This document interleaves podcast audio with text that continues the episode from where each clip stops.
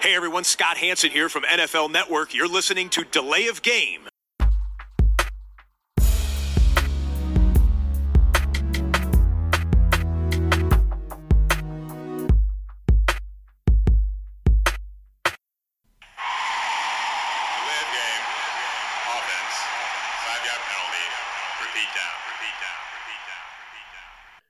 Hallo und willkommen. Wir sind die Lay of Game, der Football Podcast an diesem späten Dienstagabend mit Episode 197.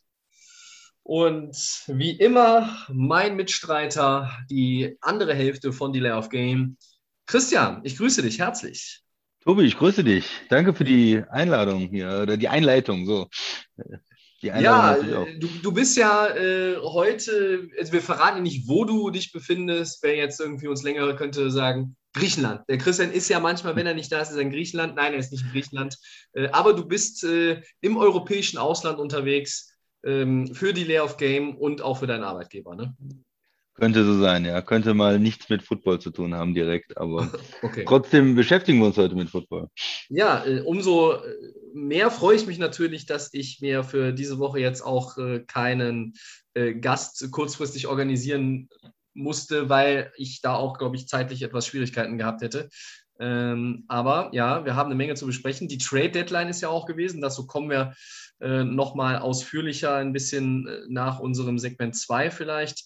Äh, vorher müssen wir mal äh, eine etwas, äh, ja, was heißt etwas, eine doch äh, extrem negative Information eben mal äh, anbringen. Ist auch mehr oder weniger noch taufrisch, die Breaking News, nämlich dass Raiders Receiver Henry Rux einen schweren Verkehrsunfall hatte ähm, und er hat äh, nicht nur sein Auto zu Schrott gefahren, sondern er hat auch ein anderes Auto äh, getroffen und der Fahrer des anderen Autos ist gestorben. Ähm, und er war wohl auch nicht so ganz mit allen Sinnen beieinander. Ähm, da laufen noch die Investigations, Driving under Influence, Resulting in Death. Das ist dann äh, wohl auch der Charge, dem er sich dann gegenüber sehen wird. Also bittere Geschichte natürlich erst einmal für die Familie des Opfers und natürlich auch für Henry Rux und die Raiders. Wir schauen mal, wie das so weitergeht. Ähm, ja, ganz, ganz üble Geschichte, die sich da in Vegas zugetragen hat. Äh, jetzt können wir eigentlich erstmal ein Bier aufmachen. Der Übergang von äh, so einer schweren Geschichte zum Bier ist mir allerdings äh, ein bisschen zu, äh, ja, weiß ich nicht, schroff. Deshalb würde ich noch mal ganz kurz eine Sache vorwegnehmen zur Trade Deadline, nämlich, dass Deshaun Watson nicht getradet wurde. Christian, er bleibt in Houston, geht nicht Mhm. nach Miami. Ist für uns jetzt keine Riesenüberraschung, oder? Nein, es ist ja immer die Sache gewesen, dass es nicht geklärt ist bei ihm, wie es, wie es weitergeht. Ähm, dass nicht, nicht klar ist, wann er, wie er spielen kann. Die Liga hat zwar gesagt, sie wird ihn spielen lassen, aber mit diesen schweren Vorwürfen, ja, es ist ja für die Teams schwer, da ranzugehen, da eine Entscheidung zu treffen, ob man äh, so einen Spieler dann, dann haben möchte, wo man nicht genau weiß, was, was denn wirklich jetzt ist mit den Anklagepunkten. Ähm, ja, ich, ich denke, es ist eine logische Sache. Äh, Houston will ihn auch nicht einfach äh, abgeben, sondern sie haben jetzt schon die halbe Saison gewartet und warum nicht bis, bis ähm, weiter warten und schauen, äh, was jetzt daraus wird und mehr Klarheit für alle. Ja, ich denke, es war kein Team jetzt bereit, den, den Preis, den Houston so aufgerufen hat, zu zahlen. ne? Ja, also ich habe gehört, Miami hatte die Gelegenheit, mit Watson zu sprechen und den Texans, aber wohl auch nur relativ kurzfristig und auch nicht sehr umfangreich. Äh, Ich glaube, dass für Houston es auch schlau ist zu warten, weil an der, also die Saison in Houston ist sportlich gesehen gelaufen, die war eh schwierig. Und jetzt hast du Deshaun Watson, der nicht mehr für dich spielen will. Der spielt auch die Saison ja nicht mehr, der wird nicht eingesetzt. Das ist, der bleibt aber ja, also gehört noch zur Organisation in dem Sinne. Äh, Und wenn dich diese ganze rechtliche Sache ja natürlich dann irgendwann so ausgehen sollte, dass Deshaun Watson 2022 auch von vornherein spielberechtigt ist, ich glaube, dann kriegt auch Houston einen höheren Preis. Ähm, egal wie viele First- und Second-Runner sie irgendwie aufrufen, da werden sie eher an dem rankommen oder an das rankommen, was sie jetzt gerne gehabt hätten und auch dann im nächsten äh, Sommer oder Frühjahr haben werden, haben wollen werden, als, als wenn man jetzt halt irgendwie mit dieser Unsicherheit vielleicht als Miami auch dann hingeht und sagt, okay, können wir irgendwie vielleicht auf ein, anderthalb Picks gefühlt verzichten, weil das ist halt so ein, so ein Faktor. Ähm, und ich glaube, deshalb würde man sich da auch gar nicht einig werden. Von daher, ähm, das ist irgendwo logisch für die, die interessiert sind an ihm. Ich könnte mir auch vorstellen, weil es ganz, ganz viele Teams gibt, die 2022 eine ungeklärte Quarterback-Frage haben oder zumindest keine wirkliche, ja, super Antwort auf Quarterback, dass da auch noch ein paar mehr Interessenten wieder das auf den Plan ruft. Vor allen Dingen, wenn irgendwie klar sein sollte, dass Sean Watson kann 22 spielen ohne irgendwelche Einschränkungen. Was mich immer noch verwundern würde angesichts so vieler Klagen und ähm, schweren Anschuldigungen. Ja. Ne, das ist halt schon äh, irgendwie merkwürdig, aber da kann man jetzt auch wieder nur abwarten. Ähm, jetzt ist das Thema erstmal gelaufen. Er kann jetzt nicht mehr getradet werden. Trade Deadline ist durch. Und dann gucken wir mal, ob es äh, wirklich dann nur Miami ist, die vielleicht auch im nächsten Jahr da irgendwo anklopfen oder vielleicht auch dann nochmal, ja, Carolina war mal irgendwie im Gespräch, Philly wurde auch mal irgendwo verlinkt mit ihm, also da waren ja einige, vielleicht kommen ja da noch ein paar mehr wieder unterm Stein hervor. So, das war das, jetzt aber Bier. Ja, ich habe was, ein ganz aller Weltbier sozusagen, ein Heineken heute. Ein Heineken, okay, ja, dann. Äh, ich will Wird überall sein mit dem Hula Haze Tropical IPA von Steamworks heute unterwegs. Dose auf und erstmal rein ins Glas und dann Prost.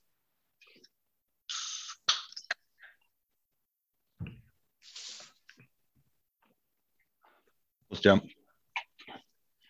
Gut, gut. Dann äh, wollen wir mal auf Woche 8 zurückblicken, so ein bisschen auch wieder Stand der Dinge. Fangen wir mal an mit den Saints, Christian. 36, 27 haben die gewonnen gegen die Buccaneers. Äh, gibt für mich Überraschend.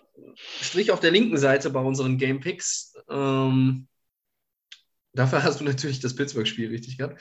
Ja, äh, ist New Orleans für dich denn jetzt ein Playoff-Kandidat? Also, sie sind ja jetzt auf einem Wildcard-Spot. Sie sind auch mit einer 5-2-Bilanz jetzt erstmal gar nicht so schlecht aufgestellt. Ähm, und darüber jetzt hinaus an, an der Frage vorbei, oder man muss es natürlich auch da mit einbauen, was bedeutet in diesem Zusammenhang jetzt auch die Verletzung von Quarterback Jameis Winston, der sich ja schwer verletzt hat mit einem Kreuzbandriss und dann hat Trevor Simeon das Ding gerockt am Ende. Wie siehst du die Lage? Hm, ja, auf jeden Fall ein Playoff-Team in der NFC, sieht ja so aus. Also die haben ja zwar nicht ganz konstant gespielt jetzt in der Saison, aber auch schon gute Siege gehabt. Äh, man erinnert sich an Woche 1 gegen die Packers und jetzt gegen die Buccaneers. Das sind jetzt zwei Top-Teams äh, in der NFC, die man dann geschlagen hat. Ähm, auch zum Beispiel ähm, auswärts bei den Patriots haben sie, glaube ich, gewonnen. Also das sind ja ähm, Qualitätssiege auch, muss man sagen. Mhm. Die Saints äh, kommen jetzt nicht mehr mit, äh, mit der Mega-Offense, sind ja limitierter auch. Auch Winston hat ja nicht die riesen Aktionen gebracht, hat ja nicht spektakulär gespielt, sondern einen anderen ähm, Stil gespielt, sondern eher vorsichtig gewesen, keine Fehler gemacht, ähm, ver versucht Interceptions zu vermeiden. Und sie haben ja wirklich eigentlich gespielt Defense, Running Game und dann ein bisschen was über die Quarterback. Deswegen glaube ich auch, dass der Ausfall gar nicht so schwer wiegt vielleicht, äh, dass man ihn auch ersetzen kann wenn äh, Taysom Hill wiederkommt. Der hatte ja auch mit ihm eine, eine Competition sozusagen im Sommer. Das war ja nicht so ganz klar sofort, dass Winston starten wird. Und wenn Hill wieder fit ist, der hatte ja, glaube ich, eine Concussion auch gehabt oder was, was ist seine mhm. Verletzung im Moment?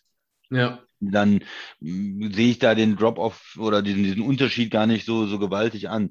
Ähm, auch, auch Simeon hatte ganz gut gespielt. Das ist halt, die, die Saints haben ja immer noch eine talentierte O-Line.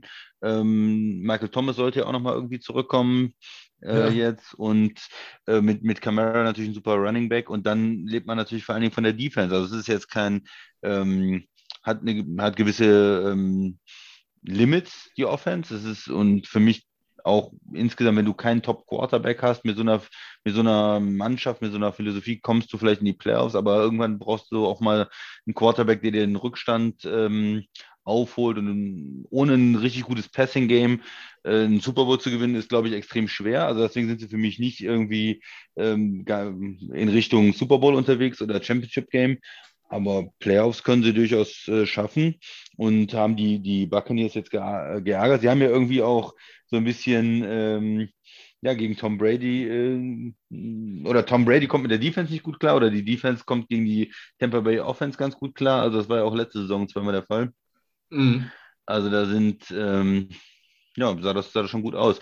Und ich weiß nicht, wie es dir gegangen ist. Äh, mir mir ging es eigentlich so, dass Tampa das Spiel noch gewinnt. Also es war dann der Rückstand da. Brady hat den äh, Ball und dann ist er, ja gut, okay, jetzt kommt wieder so ein typischer Brady-Drive und der gewinnt das dann. Es war knapp gewesen, aber der macht jetzt die Entscheidung und dann wirft er den Pick Six. Und äh, manchmal passiert das auch äh, entgegen allen Erwartungen, dass dann äh, ja, ein, ein, Fehler passiert und die Defense natürlich auch ein, ein, gutes Play macht und dann mit dem Pick Six war das Spiel natürlich dann entschieden. Ne? Dann sind sie, ja. glaube ich, auf 10 vorgegangen und dann, ja.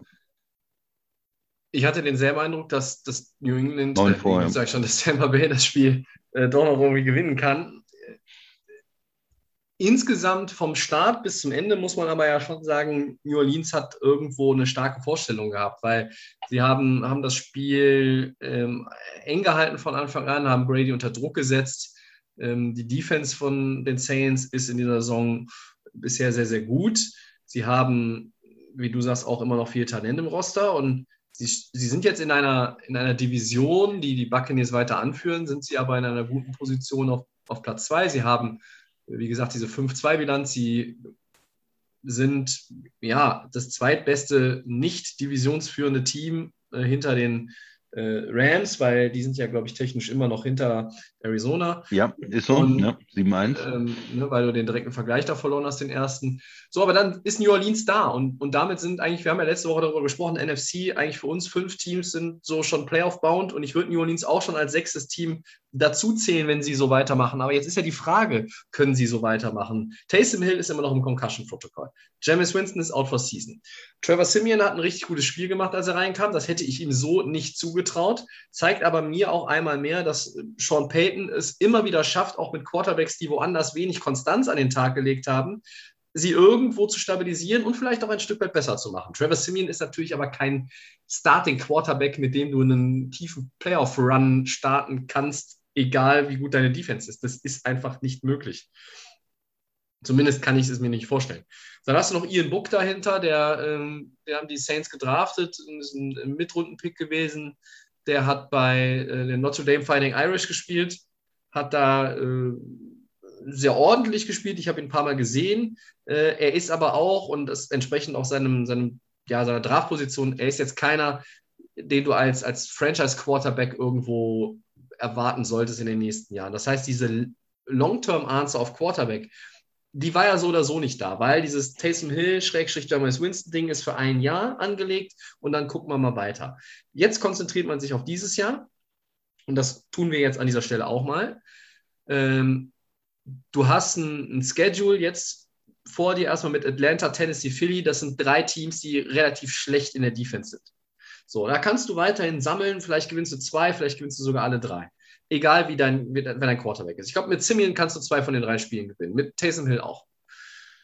Und da musst du mal gucken, wie es weitergeht. Dann spielst du unter anderem noch gegen Buffalo, gegen Dallas, Rückspiel Tampa.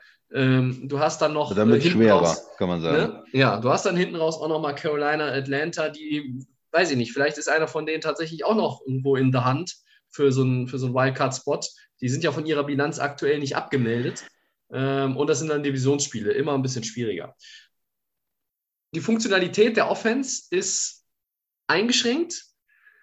Wenn du es irgendwo auch schaffst, das Passspiel halbwegs zu etablieren, damit du mit Camara und auch Mark Ingram, das ist ja auch noch ein Punkt, äh, Trade Deadline, haben die Saints ja sozusagen den verlorenen Sohn zurückgeholt aus Houston. Wenn du, wenn du es schaffst, diese Jungs wirklich ans Laufen zu bringen, dann ist deine Offense gut. Michael Thomas kommt mutmaßlich noch zurück. Angesichts der Saison, die sie bisher spielen, sollte man das auch weiter forcieren und nicht sagen, okay, komm, brauchen den dieses Jahr nicht, wäre Quatsch. Ähm, aber ja, es ist, ein, es ist ein Rückschlag. Ich hatte auch so ein bisschen darauf spekuliert, dass sie, also der Rückschlag ist die Winston-Verletzung natürlich, meine ich. Ich hatte ein bisschen darauf spekuliert, dass sie jetzt an der Trade-Deadline noch was machen. Einige haben über Cam Newton spekuliert, äh, natürlich dann schon wieder ganz schnell. Äh, es hätte sicherlich noch andere äh, Backup-Quarterbacks von, von anderen Franchises gegeben, aber letztlich ist das dann ein Upgrade zu Trevor Simeon, Christian ich glaube, es ist schon okay, dass man jetzt sagt in New Orleans, wir versuchen das so weiter. Und am Ende sehe ich schon Taysom Hill eher in der, also über die nächsten Wochen, wenn er dann wieder fit ist, in der Position des Starters. Ja, da würde ich dir zustimmen. Ich denke auch, die haben, haben ja ähm, gewisse Quarterbacks, die man zumindest reinwerfen kann und, und wo man sich das angucken kann. Also die mussten jetzt nicht unbedingt äh, reagieren, äh, da, da jetzt noch was zu machen, kurzfristig. Wenn man natürlich nach ein, zwei Wochen merkt, da ähm, Hill zum Beispiel kommt nicht zurück oder es gibt nochmal eine Verletzung, dann äh, sieht die Sache vielleicht anders aus. Aber man muss natürlich auch überlegen, in der NFC, neben den äh, Top-Teams der Division, 4 mhm. und den Rams Nummer 5 braucht man ja noch zwei Playoff-Teams. Ne? Ja. Und wenn man sich dann anschaut, äh, was sind denn die Alternativen dann zu den Saints oder wer kommt für diese zwei Plätze in Frage? In, der East, die Eagles, die sind 3-5, äh, Washington und die Giants sind mit 2-6 schon ganz weit hinten dran. Äh, in, der, in der North ist noch äh, die Vikings mit 3-4 oder die Bears mit 3-5. Hm, und dann äh, in, der, in der South selber die Panthers mit 4-4, was einmal aber jetzt auch ein bisschen schlechter vorkommt, weil die am Anfang der Saison ja 3-0 waren und erfolgreich waren ja. und jetzt äh, 1-4 sind und McCaffrey verletzt ist. Also da glaubt man ja im Moment auch nicht so richtig dran. Man bei den Falcons mit 3-4 und in der, in der West dann die, die Seahawks mit 3-5, die ohne Wilson spielen im Moment. Ähm, oder die 49ers mit 3-4, die, die auch nicht eine wirklich erfolgreiche Saison äh, spielen. Also da kann man sich schon vorstellen, dass die Saints, die jetzt mit 5-2 gegen, gegen einige Teams ja drei Siege weiter sind, ähm, da schon einen von diesen beiden Wildcard-Plätzen beherrschen können oder ähm, behaupten können, könnte man sagen. Ne? Ja.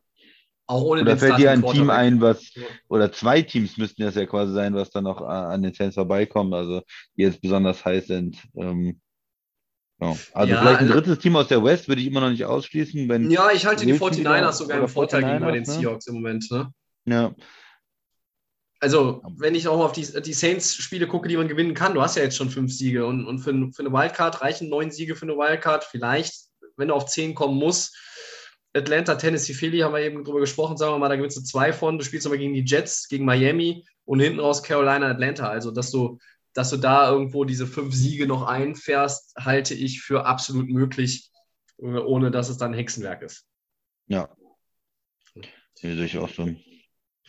Ja, aber schon beeindruckend, dass man, dass man dieses Spiel so gewonnen hat. Vor allen Dingen dann noch, als, als Winston rausging, habe ich gesagt, äh, immer, immer losgelöst davon, dass Winston jetzt nicht der absolute Top-Super-Quarterback ist. Aber das hat er sich natürlich jetzt auch ein bisschen eingegroovt. So, und dann, ja. dann musst und du mit dem Backup, mit dem Backup spielen, ja. ne, der eigentlich noch nicht mal der Backup ist, weil sonst wäre ja Taysom Hill eigentlich an der Seitenlinie und könnte reinkommen. Und dann spielt Trevor Simeon richtig guten Football. Also, ähm. Ne? Jetzt auch nicht zum ersten Mal in seinem Leben, um Gottes Willen, aber der hat schon äh, länger nicht mehr diese äh, Möglichkeit gehabt in der NFL und dann äh, macht er da wirklich eine gute Partie. Äh, das hat mir, hat mir gefallen. Und ich meine, Christian, eine, eine Woche, dein Team gewinnt, mein Team gewinnt und Tom Brady verliert. Also ich, ich kann dann kaum zufriedener sein nach so einer Woche 8. Ja, ich bin immer traurig, wenn der Goat verliert. Also das ja, ich weiß, ich weiß, ich weiß. Du hast ja auf deine Reise hoffentlich auch deinen, deinen kleinen Schrein mitgenommen, wo du abends immer so ein bisschen, was, was, was Weihrauch oder was zündest du da an? Für den Goat, oder? Ja, ja. Ja, nee, nee, habe ich nicht mit. Äh, unsere, unsere zweite Headline sozusagen. Ähm, sportlich läuft es weiterhin richtig gut für die Rams, ja. Draftpicks sind aber überbewertet in LA. Äh, die geben mal wieder was ab. Zweit- und Drittrunden-Pick äh, ja. gegen Von Miller. Äh, holen den Linebacker, den Pass-Rusher von den Broncos. Äh, guter Move für die Rams. Und, und wie hast du das Spiel gesehen, Tobi, vielleicht? Ähm, ja, was, was kann ich jetzt, also zum Spiel könnte ich jetzt sagen, habe ich vom Fernseher gesehen. Haha. Äh, also das Spiel war eigentlich so, wie man es erwarten konnte. Houston ist ein Team, was wenig entgegenzusetzen hat. Davis Mills hat dann am Ende diese Garbage Time noch irgendwie genutzt, als die Rams auch Starter geschont haben und, und quasi drei Gänge runtergeschaltet haben. Und dann machen die 22 Punkte. Aber bis dahin spielen die Rams ein richtig gutes Spiel. Und egal, Souverän, wie, wie, egal wie gut oder schlecht der Gegner ist, du musst in der NFL erstmal 38-0 auswärts führen und alles so unter Kontrolle haben. Und das haben sie gemacht. Defense richtig gut, Offense variabel. Sie haben sehr, sehr viel auch mit Daryl Henderson gearbeitet, gerade in der ersten Halbzeit mit dem Running Back. Sie haben äh, die Bälle gut verteilt. Matthew Stafford hat wieder ein gutes Spiel gemacht. Einfach äh, Cooper Cup ist aktuell vielleicht, also von den Statistiken aktuell der beste Receiver der National Football League. Robert Woods ist gut eingesetzt worden. Ähm, dann halt auch mit Sonny Michel noch in der zweiten Halbzeit gearbeitet. Das, also, das hat mir wirklich gut gefallen. Am Ende hat mir nicht gefallen, dass sie wieder mal mit einem, einem Onside-Kick verschlafen haben und dass sie dann 22 Punkte abgeben und dass sich am Ende nicht mehr so anfühlt, als wäre das ein, ein richtiger Beatdown gewesen für die, für die Texans. Letztlich muss man es aber ja auch einordnen und sagen, okay, ich habe mal bewusst den, den Fuß vom Pedal genommen und auch die Starter geschont und Win ist dann letztlich immer noch ein Win und jeder, der das Spiel zumindest annähernd verfolgt hat, der rafft dann auch, okay, also eigentlich waren die turmhoch überlegen. Ja. Und das haben sie, das haben sie richtig gut gemacht. Die Rams sind 7 und, 7 und 1. Es gibt einige ähm, Leute in den USA, die sagen, ah, die sind genau das Team, das momentan keiner spielen will. Die sind gut, sie haben eine, eine der Top-Offenses der äh, Liga, die haben eine Defense, die auch jetzt wieder besser wird nach einem eher durchwachsenen Saisonstart. Ja, das ist super, aber jetzt kommt halt auch noch Von Miller dabei. Und Von Miller ist ein Name, Super Bowl 50 MVP, äh, ich glaube achtfacher Pro Bowler, aber halt auch in den letzten Jahren viel verletzt, wenig Starts gemacht, in, in Denver mit, mit viel ja, mit, mit viel Konfetti verabschiedet worden jetzt. Und das ist so ein Move, kann ich verstehen, weil die Rams Need haben auf Linebacker. Sie haben Kenny Young weggetradet, spielen mit Ernest Jones, dem Rookie. Der macht ein überragendes Spiel übrigens in Houston. Und äh, dann packst du jetzt halt nochmal einen Veteran da rein. Einfach nochmal Star Power. Das ist ein typischer Les Need Move. Das ist schon Vintage Rams, kann man sagen, die das jetzt in den letzten Jahren, äh, ja. ja. kann man sagen, perfektioniert haben, kann man ja nicht sagen, weil nicht immer geht dann alles auf. Aber das ist ja etwas, was jetzt auch nicht mehr Breaking News in dem Sinne ist, haben wir noch nie gesehen. Les Snead sagt, Draftpicks haben bei uns nicht den Value. Sean McVay sagt dann darauf angesprochen, ja, also ja, haben für uns schon Value, aber äh, wir setzen sie halt anders ein. Und zwar setzen sie sie nicht ein in Form von, äh, wir, wir draften an dem Drafttag, sondern äh, wir holen uns quasi schon ge gemachte Spieler. Du hast es mit Ramsey erlebt, du hast es jetzt auch erlebt mit ähm, Matthew Stafford in dem Trade gegen Jared Goff. Ich finde den Move gut. Ich habe mich im ersten Moment darüber gefreut. Dann habe ich gedacht, okay, also für jemanden, der so viel verletzt ist wie Von Miller, einen Zweit- und einen Drittrunden-Pick aus demselben Draftjahrgang abzugeben, finde ich fast schon wieder einen Tick zu viel. Aber auch das ist Vintage Rams. Äh, das ist so ein bisschen, als würden sie am Telefonhörer hängen und den anderen GM fragen, darf es noch ein bisschen mehr sein? Nee, nee, uns reicht der oh. Zweitrunden-Pick. Und dann sagt der Steve, ah, dann legen wir noch mal einen Drittrunden-Pick drauf. Wir brauchen die eh nicht. Also gefühlt, also das ist zumindest manchmal so mein Eindruck. Ähm, ich, ich hoffe, dass das irgendwo sich ausgeht, dass sie da auch eine Verstärkung haben. Und der Hintergrund ist natürlich klar. All in, alle Chips in die Mitte, du willst den Super Bowl, Super Bowl or Bust. Klarer Fall. Ist es ein guter Move? Ja. Ist es für Denver ein guter Move? Du kriegst Picks. In Denver musst du sowieso weiter umbauen, deinen ganzen Kader. Und die Rams, ja, versuchen alles. Man muss sagen, von Miller ist ja ein Spieler, der hätte vor zwei Jahren vielleicht oder so ähm, zweieinhalb Jahren noch äh, zwei First-Round-Picks gebracht, weil er ein absoluter Superstar-Edge-Rusher war und äh, ist jetzt natürlich ein bisschen älter. Und du hast gesagt, verletzungsanfällig gewesen zuletzt oder was heißt verletzungsanfällig, einfach Verletzung gehabt, sage ich jetzt mal, und, und dadurch nicht mehr auf dem Niveau vergangener Jahre. Trotzdem ist er, denke ich, noch ein guter Edge Rusher und er ist von Level Veteranen, die man zu bekommen kann, finde ich immer noch eine super, super äh, Edition für so ein Team, also ein super Zugang. Ja. Und ich denke, so jemand kann schon einen Unterschied machen in den Playoffs. Also wenn du dann in den Playoffs spielst gegen äh, Tom Brady oder Aaron Rodgers und du hast so einen Edge Rusher, der dann vielleicht nochmal, der kann das vielleicht nicht mehr über die ganze Saison bringen und dir 15 Sex bringen, aber der kann vielleicht nochmal für ein paar Spiele so ein, so ein Playoff-Run, kann er dann nochmal äh, dir vielleicht irgendwie in den drei Spielen vier Sex bringen. Und äh, ne, da, das wäre dann äh, wahnsinnig gut. Und solche Spieler, äh, du hast gesagt, die Rams, die wollen, gehen all in, die wollen nochmal wieder in den Super Bowl jetzt, die, mit, mit dem Core, mit ähm, Aaron Donald, mit, mit Ramsey, mit, mit Stafford jetzt, mit den Receivern, mit dem Coach. Ich finde, das ist, ähm, ist auf jeden Fall eine klare Strategie. Also man ja. weiß, wo man dran ist bei den Rams und sie ziehen es einfach durch. Ja, du hast gesagt, auf der anderen Seite für Denver ist es natürlich attraktiv. Äh, du hast einen, du bist nicht, Denver wird nicht den Super Bowl gewinnen dieses Jahr, das ist allen klar. Du hast einen Spieler, der älter ist, der unheimlich viel für die Franchise geleistet hat, aber wo du auch weißt, der Vertrag, dieser Riesenvertrag, äh, über sechs Jahre hat er ihn, glaube ich, auch gehabt, läuft jetzt aus im nächsten äh, Februar in ein paar Monaten und dann würdest du erstmal nichts bekommen. Du würdest irgendwann vielleicht hm. einen Kompensationspick bekommen, aber erstmal wird sie nicht, nichts bekommen. Und du willst ihn wahrscheinlich nicht nochmal äh, verpflichten, weil ähm, ja, das ist immer so die Sache bei solchen äh, Stars. Er, er, erwartet natürlich dann von Denver auch viel und er wird eher nicht für einen kleineren Betrag in Denver unterschreiben. Er wird dann vielleicht lieber zu einem Contender nochmal gehen. Äh, das ist immer schwierig für die ähm, Topstars dann beim gleichen Verein dann nochmal für eine geringere Summe zu unterschreiben. Und für denselben Preis würden die, die Broncos das ja nicht machen können. Ne? Und, äh, und jetzt kriegst ja, du halt was. Ne? Jetzt kriegst du, kriegst du halt, halt was. Genau, du kriegst einen Zwei-, Zweit- und Drittrunden-Pick von Rams. Die werden nicht so hoch sein, muss man auch mal dran denken. Die Rams mhm. sind ja mhm. ein erfolgreiches Team, die sind jetzt schon 7-1. Das heißt, der Zweitrunden-Pick ist vielleicht auch nicht so wertvoll, wie, wie sich das jetzt anhört. Aber dennoch ist es, ist es was und äh, kann man damit dann natürlich wieder versuchen, was aufzubauen in Denver. Es ist schon eine Ära, die da ändert, weil das ja auch ein, ein Team war, was den Super Bowl gewonnen hat und er der letzte von diesen charakteristischen Spieler waren, die für Denver den Super Bowl gewonnen haben. Also ich finde das schon irgendwie auch bemerkenswert. Mhm. Ähm, ja, aber eigentlich ist es ein Win-Win, oder? Die, die, die, ähm, ein Team, was den Super Bowl gewinnen will, kriegt einen Impact-Player. Äh, für Von Miller ist es geil, weil der kann nochmal äh, in den Playoffs spielen. Und für Denver ist es auch gut irgendwo. Also ich, mich hat insgesamt, muss ich sagen, macht es für alle Sinn. Also es gibt da keinen Verlierer, finde ich, bei dem Trade. Nee, das ist richtig es, es, ist, es ist natürlich wieder mal so ein Bold Move mit ein bisschen Risiko, glaube ich. Ja. Äh, das, kann man, das kann man so sagen.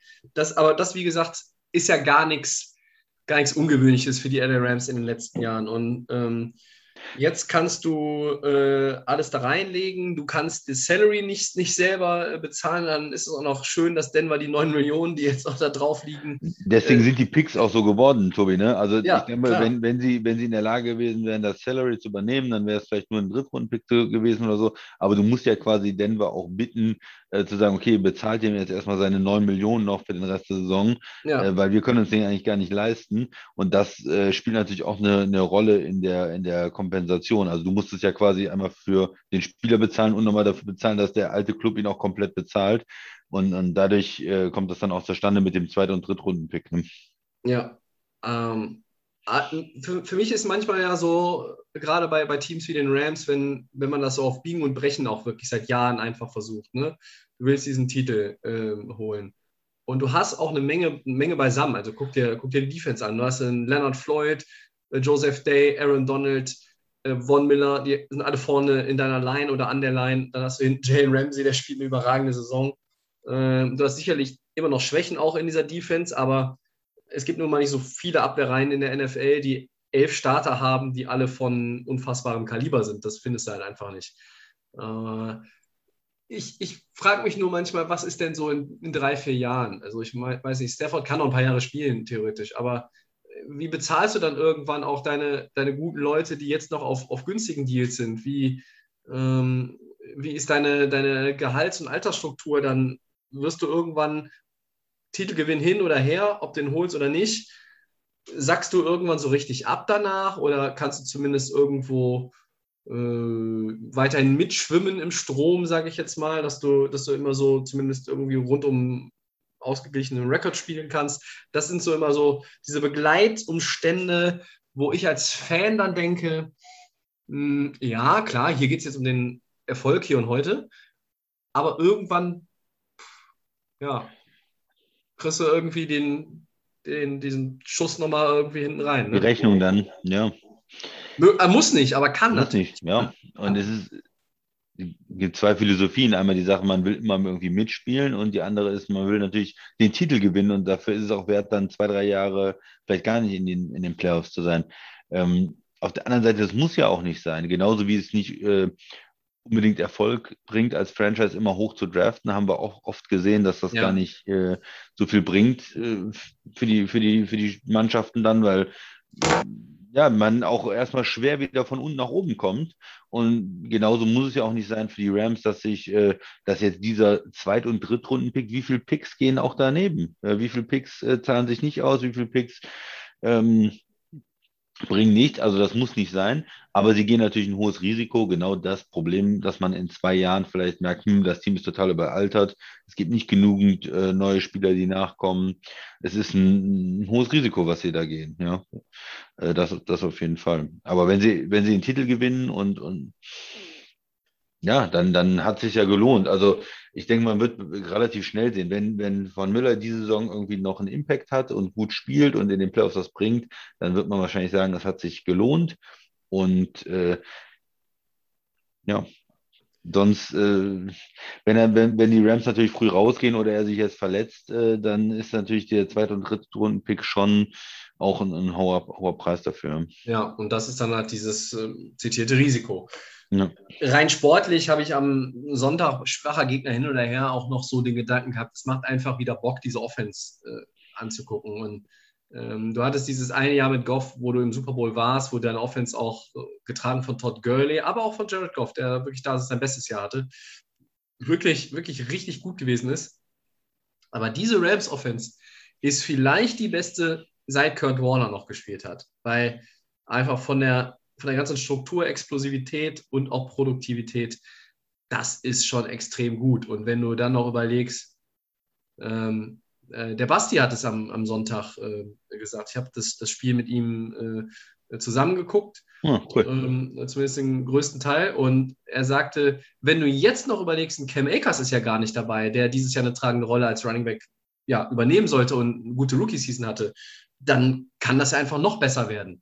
Und ja, also keine Vergleiche bitte zur Greatest Show on Turf. Das war eine andere Zeit und ist auch nochmal ein anderes Level gewesen. Aber mit Stafford, ja, also dieser Matthew Stafford hat das einfach gut getan, auch dieser Wechsel. Also der wirkt nicht wie 34, sondern der wirkt wie 27, wenn er spielt.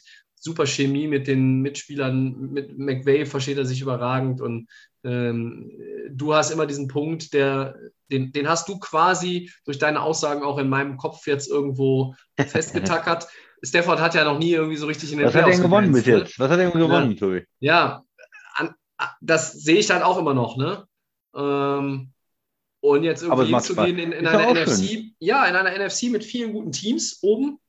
Arizona ist ein gutes Team, auch wenn sie jetzt verloren haben. Äh, aber ich habe auch immer gesagt, die sind vielleicht einen Tick weit über ihrem äh, eigentlichen Vermögen gewesen. Green Bay ist ein gutes Team, die vielleicht ja auch noch den einen oder anderen mal wieder kriegen, der noch verletzt ist dann werden die noch besser. Tampa Bay ist ein gutes Team, auch wenn die verloren haben. Und Dallas ist ein gutes Team, auch wenn die Defense nicht Top 16 ist und damit eher im unteren, in der unteren Hälfte der Liga normalerweise jetzt so. Also von daher tue ich mich jetzt schwer, die Rams über, über alle anderen zu stellen, aber es macht halt einfach schon Bock. Es, es funktioniert alles wunderbar und wenn die fit bleiben, äh, dann ja, kannst du ins Championship Game kommen, dann kannst du vielleicht auch den Super Bowl daheim erreichen. Ja, und da würde ich nochmal, das macht man vielleicht auch zu wenig als Fan, einfach mal zu sagen, das Team mag ich, das Team macht mir Spaß, das gucke ich gerne und dann ist auch, das ist es auch schon. Ja, also man muss ja vielleicht auch nicht mehr so tief analysieren, ist es das wert gewesen, wenn wir zwei Super Bowls gewonnen haben mit Matthew Stafford oder nur, wenn wir einen gewinnen und äh, vermisse ich in drei Jahren den First Round Pick. Vielleicht muss man auch einfach sagen, der Spieler ist geil, macht Spaß, mir das anzugucken mit der Offense und ich gucke mal, was, was sich ergibt, ne? sozusagen. Also es ist ja auch einfach ähm, schön als Fan, wenn man eine gute Offense sieht und nicht, wenn man manche Teams haben ja auch wirklich Pech, die seit Jahren irgendwie schlechte Offenses sehen müssen und schlechte Quarterbacks und ähm, ja. Also, also mir macht es richtig Bock. Äh, seit vielen Jahren nicht mehr so eine gute Offense gesehen bei den Rams und ähm, ja, man muss es wirklich auch äh, vielleicht einfach mal mehr genießen. Das, das stimmt schon, weil äh, du, du weißt halt nicht, wie, wie lange es anhält. Äh, man hat mit dem Team, also gerade mit, mit dieser Franchise auch zu Zeiten in St. Louis natürlich gerade noch viel, viel gelitten und das nicht alleine wegen Jeff Fischer, äh, wo du halt viel, viel Schrott einfach erlebt hast. So, ne? Und keine Ahnung, ich meine, wenn dein Team dein Team ist, dann, dann gehst du halt auch die, durch die Zeiten mit, äh, frag mal bei den Jets-Fans nach, äh, die hoffen halt jedes Jahr irgendwie darauf, dass sie jetzt mal aus dem Sumpf rauskommen und passiert nichts. Äh, von daher kann man da momentan überhaupt nicht meckern. Äh, und jetzt haben wir über zwei Teams gesprochen, Christian, die in der NFC gut dastehen, nämlich die Saints und die Rams. Jetzt sprechen wir über ein Team, was in der AFC gut dasteht mit 6-2, nach einem ich sage mal, äh, spektakulären Overtime-Sieg über die Colts, aber die Titans müssen eine schwere Verletzung von Derrick Henry kompensieren. Können sie das? Ja, das ist ja natürlich der eine Spieler, den du nicht verlieren möchtest. Als Dennis Hina. Es gibt ja gibt noch ein paar andere. Ne? Quarterback ist natürlich auch wichtig und Receiver. Aber er ist einfach diese, diese Seele vom, vom Tennessee-Spiel. Und ähm, ja. über die letzten Wochen hat man das ja wieder gesehen. Er hat ja auch jetzt schon letzte Saison hätte man gedacht, nach der Saison davor, das kann er nicht packen, nochmal so viel Yards und so viel, auch einfach so viel Volumen und so viel ähm, Carries zu haben und irgendwann kommen die Verletzungen eigentlich bei allen Running Backs und die kamen bei, bei Gurley und die kamen bei McCaffrey und wir können alle nennen und aber Henry hat jetzt äh, auch diese Saison wieder gezeigt, nee, er ist eigentlich die Ausnahme. Er hat ähm, nach den zwei Supersaisons auch wieder eine mega starke Saison gespielt. Viele Spiele mit äh, über 100 Yards gehabt, 150 und, und zwei, drei Touchdowns zum Teil gehabt. Und dann, äh, wenn er mal nur 70 Yards hat, dann hat er halt noch einen Touchdown-Pass gemacht, einfach, weil die Defense sich so auf ihn konzentriert hat und so mit acht Leuten vorgegangen ja. ist, dass dann sogar der Running Back einen Touchdown-Pass machen kann, weil einfach die ganze Defense nur auf, auf, auf das Laufspiel fokussiert sind. Und das ist ja auch einfach ein Wert, äh, den er da mitbringt. Ne? Ähm, Tja, jetzt ist er verletzt. Und jetzt ist das halt doch eingetreten, äh, wo ich gerade gesagt habe, er hat es immer äh, quasi vermieden und er hat es immer gezeigt, er ist die Ausnahme. Jetzt hat es ihn doch äh, eingeholt und er ist verletzt. Es war irgendwie erwartbar bei diesen ganzen, mh, mm, ja, bei diesen hohen, hohen Belastungen, die er hat und bei der ähm, ja, einfach Last, die er trägt für, für die Tennessee Titans da. Und äh, jetzt zur Frage, können Sie es kompensieren? Ist schwer, weil er dieser, dieser, dieser Punkt ist, äh, diese Seele vom Team ist. Jetzt, äh, wir wissen, dass, dass Tennessee und auch äh, Ryan Tanner nicht gut ist, wenn es darum geht, einfach ein Passspiel aufzuziehen. Ne? Auch die O-Line, es ist alles dieses Laufen, Play-Action und dann machen wir was daraus. Und dieses reine Passen, obwohl sie ja mittlerweile zwei gute äh, Receiver haben, ja. ist nicht so ihre, ja, ihre, in ihrer DNA oder es ist nicht in der Offense und ich bin da ein bisschen skeptisch. Ich denke, die können trotzdem, können trotzdem auch Spiele gewinnen. Warum nicht? Ähm, die können mit den beiden Receivern auch Punkte machen und die Defense war zum, zuletzt auch, äh, zwar haben die auch viel abgegeben, aber die haben auch ein paar äh, Interceptions geholt, ein paar Impact Plays gemacht, jetzt auch gegen die Colts, ne? Äh, in Overtime mit der Interception dann. Mhm. Ähm, von, von daher sehe ich jetzt nicht komplett schwarz für Tennessee, aber es ist schon extrem schwer und ich glaube nicht, dass man da einfach einen anderen Running Back reinsetzen kann, der das irgendwie kompensiert oder dann läuft das äh, Laufspiel genauso. Nee, ich glaube, das Laufspiel wird signifikant schlechter und äh, die ganze Tennessee Offense wird signifikant schlechter und sie werden Probleme haben, denke ich mal, äh, da weiterzukommen. Sie haben ein bisschen Polster, ja, weil sie ganz gut jetzt im Moment mhm. dastehen, mhm. aber es, es wird schwer. Und wenn er komplett die gesamte Saison ausfällt, was ich jetzt zuletzt gehört habe, ich weiß nicht, wie deine Informationen sind, Tobi, ähm, dann sehe ich zumindest auch für ähm, einen großen Playoff-Run oder sowas, äh, sehe ich da für Tennessee äh, nicht. Also den Rest der Saison oder sind es nur acht Wochen oder wie was hast du gehört?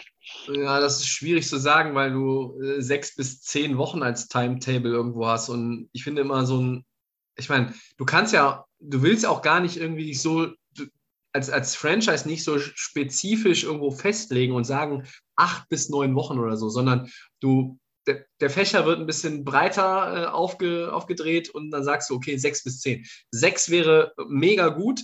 10 wäre nicht verwunderlich, 8 wäre aber wirklich eigentlich erstmal ein, ein schon recht guter optimaler Verlauf. Also 6 wäre schon fast ein Wunder. Äh, Knochenbruch im Fuß, muss man vielleicht auch nochmal hier an der Stelle sagen. Und, und du hast diese Hoffnung als Tennessee Titans, du hast 6-2, du hast einen Polster, wie du sagst, und du kommst in die Playoffs und dann ist er in den Playoffs vielleicht wieder da. So. Wie ist er dann zurück? Derrick Henry ist ein Modellathlet, das ist einer, der, der äh, einfach äh, ja, vor, Vorzeige Running Back, der, der lebt für den Sport, der, der, äh, ne, der macht alles dafür, um einfach auch diese Fitness zu haben, im vierten Quarter dann den, den Defenses auch immer noch weglaufen zu können. Auch im Januar, wenn du schon 16, 17 Spiele in den Knochen hast. So, ich traue ihm das zu, zurückzukommen. Ich traue den Titans zu, in die Playoffs zu kommen. Aber das haben wir schon ganz oft gesehen, dass Starspieler weg waren über Wochen, dann kommen die in die Playoffs, die Teams, der, der Spieler kommt zurück. Wir reden jetzt hier, sagen wir mal, wir reden über das Wildcard-Wochenende, Derrick Henry spielt, die spielen gegen, keine Ahnung, XY. Äh, Henry spielt, die große Hoffnung, ah, wir haben es ohne ihn geschafft in die Playoffs, jetzt mit ihm sind wir viel stärker und dann verlierst du das Ding und der macht nur 50 Rushing Yards. Das ist absolut möglich. Ne? Gab es mit einigen schon. Und ähm, für Tennessee ist es halt einfach viel bitterer, den Running Back zu verlieren, als für alle anderen 31 Teams in der Liga. Also äh, selbst ein Ausfall von Nick Chubb in Cleveland wäre nicht so dramatisch in, in meinen Augen. Ähm, äh, also da, da, da kann man oder, oder Camara in, in, New Orleans wäre sicherlich auch dramatisch, aber Henry steht noch mal so ein Stück weit darüber. Er hat auch schon wieder jetzt äh, 937 Rushing Yards für die Liga an, 10 Rushing Touchdowns in den ersten Wochen gehabt. Das ist richtig gut. Und jetzt ist es einfach nur scheiße, es ist bitter. Ich, ich ärgere mich auch so ein bisschen oder ich finde es einfach schade, weil ich will die besten Spieler sehen bei allen Teams. Dann macht die NFL am meisten Bock. Das ist halt nun mal leider nicht immer so. Aber wenn halt so ein absoluter Superstar ausfällt, äh, tut mir das äh, auch als Nicht-Titans-Fan ähm, richtig weh. Ähm, jetzt holt man Adrian Peterson vom, vom alten Teil zurück. Also das kann man irgendwo als, als zwischen cleverer Schachzug und Verzweiflungsmove irgendwo verbuchen. Mich überzeugt es nicht. McNichols ist, glaube ich, der Running Back, der da auch noch rumläuft. Also vielleicht kann man das Laufspiel ja einigermaßen ähm, am, am, Laufen halten und jetzt mal so ein bisschen mehr über die Receiver gehen. Ich meine, dafür hast du Julio Jones geholt. Dafür hast du einen AJ Brown. Äh, Ryan Tannehill kann den Ball ja auch werfen. Also ich, sicherlich sollte die Offense jetzt nicht irgendwie 40 Passspielzüge pro Spiel irgendwie gehen, weil äh, dann ist es einfach mit Tannehill zu ausrechenbar. Aber im Endeffekt, ähm, kein Team freut sich, wenn der Starting, Back, Starting Running Back rausgeht, aber für Tennessee ist es so unfassbar schmerzhaft und bitter wie für kein anderes Team. Kompensieren können sie das nicht, nicht, nicht so. Derrick Henry kannst du nicht kompensieren. Du kannst ja, kannst ja auch bei, weiß ich nicht, Chicago hätte man keine Vergleiche jetzt wieder querfeld, querfeld ein, dass ich jetzt sage, Derrick Henry ist der beste Spieler aller Zeiten, aber in Chicago äh, war man jetzt auch nicht happy, wenn Michael Jordan mal ein Spiel gefehlt hat. Ne? Also, ähm, oder Wayne Gretzky im Eishockey. Das sind einfach Spieler, die kannst du nicht ersetzen. Ähm, können die Colts in das Haus noch was ausrichten, trotz der Niederlage gegen Tennessee? Ich weiß es nicht. Ähm, wenn in der Division ja nur die, aber ich glaube, den Divisionssieg, Christian, kann Tennessee holen. Oder siehst du es anders? Ich, ich, denke schon, dass sie trotzdem den Divisionssieg holen können, weil sie ja auch diesen, dieses Polster haben, wie du gesagt hast. Die Colts sind auch einfach zu inkonsistent für mich. Ähm, die haben keine Konstanz in, in ihrem Spiel. Ja, ähm, Wenz ist äh, jemand, der hat dann wieder ein paar gute Plays, dann hat er wieder ähm, total ja. schlechte Aktionen einfach. Wie kann man diesen Pick werfen in Overtime? Drei Defender sind da äh, völlig äh, blind da reingeworfen. Also da, da, schmeißt man ein Spiel weg, ja, was die andere Mannschaft dann ja sofort mehr oder weniger gewinnt. Ähm, mhm das darf so ein Quarterback, der ist ja jetzt kein Rookie, der ist ja schon seit ein paar Jahren in der Liga, ne? Der hat schon äh, einen mega Vertrag bekommen, der hat für zwei Franchises jetzt gespielt. Das darf dem nicht passieren, meiner Meinung nach. Und äh, von daher habe ich da nicht die Hoffnung, was ich bis jetzt von den Colts gesehen habe. Die sind in vielen Spielen drin mit ihrer Defense und die machen auch mal einen Überraschungssieg und die tun mhm. auch anderen Spielen, anderen Mannschaften äh, machen, es, machen es auch schwer. Aber ich habe das Gefühl, jedes Wochenende, die können verlieren. Die können auch gegen mittelmäßige Mannschaften äh, verlieren. Und von daher traue ich den Colts nicht und äh, ich würde erstmal bei Tennessee bleiben. Ja, da, ich sehe das auch so. Ähm, man kann das jetzt, auch da ist der Vergleich nicht, nicht ganz passend, aber du hast halt zum Beispiel auch, ne, wir haben eben über die Saints gesprochen. Da fehlt der Quarterback, du hast aber eine gute Ausgangsposition erst einmal, Stand heute, und, und hast eigentlich die Möglichkeit, auch mit dem jetzt vorhandenen Personal Richtung Playoffs zu gehen. Und das kann Tennessee auch, weil sie das Polster haben. Für Tennessee ist es, glaube ich, noch ein bisschen schwieriger als, als für die Saints, weil alles von Derrick Henry abhängt und nicht alles bei den Saints hängt von James Winston ab, auch wenn er der Quarterback ist. Und jetzt kann Tennessee einfach nur das, das wegstecken. Sie müssen das jetzt abhaken. Du gehst zur Tagesordnung über. Es bleibt dir nichts anderes übrig. Das ist der Sport. Dann hast du äh, McNichols, du bringst Peterson rein. Ähm, du musst vielleicht einfach auch nochmal ein bisschen kreativ werden. Vielleicht hast du hier und da nochmal einen Trickspielzug, vielleicht ähm, kannst du irgendwo jetzt auch dieses Talent, was ja tatsächlich auch bei den Passempfängern irgendwo da ist, nochmal besser nutzen. Einziges Problem sehe ich, Defense. Die Defense bei, den Titans ist einfach schlecht. So. Äh, und wenn du dagegen halt immer irgendwie ja, 25, 30 Punkte liefern, liefern kannst, dann, dann ist das super. Wenn Derrick Henry nicht da ist, wird das schwierig. Ähm, trotzdem bleiben sie für mich auch der Favorit in der South. Okay, gehen wir weiter. Machen Segment wir. Drei. Ja, Segment 3, wir schauen auf Woche 9. Ähm, wir haben schon mal überlegt, äh, ach so, mit Trade Deadline müssen wir nochmal reden. Wir haben schon mal, schon mal überlegt, ob wir heute so Mid-Season MVP mal äh, besprechen, aber kann man ja auch nach Woche 9 machen, also heben wir uns das noch auf. Jetzt nochmal kurz zur Trade Deadline, Christian. Wir haben letzte Woche gesagt, wir erwarten nicht allzu viele äh, überragend ja. spektakuläre Geschichten. Von Miller war doch das.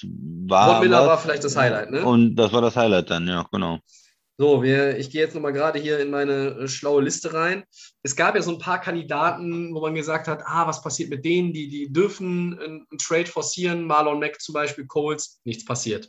Dann, was passiert mit OBJ? Cleveland hat gesagt, wir traden ihn nicht, wir, wir behalten ihn. Ähm, da habe ich übrigens vorhin nochmal auch gehört, die Saints haben auch Richtung Receiver gefragt und sie haben wohl mit Cleveland auch über OBJ äh, kurzzeitig gesprochen. Das Ganze ist aber ja, nicht weiter dann vertieft worden. Wir haben jetzt nochmal heute Melvin Ingram zu den Chiefs gehabt, der lange bei den Chargers war und jetzt zuletzt in Pittsburgh. Hm, ja, okay. Dann äh, gab es noch den Pass-Rusher Charles äh, Omeniu zu den 49ers und ja, die Chiefs und die Jets tauschen noch Spieler. Dan Brown gegen Laurent Duvernay-Tardif, den, den Lineman. Das ist jetzt alles nicht spektakulär. Viel spannender finde ich fast die, die halt nicht zustande gekommen sind. Also über Deshaun Watson haben wir schon gesprochen. Auch bei den Seahawks, LJ Collier, Christian ist nicht getradet worden. Bei den Giants ja. ging es um Evan Ingram.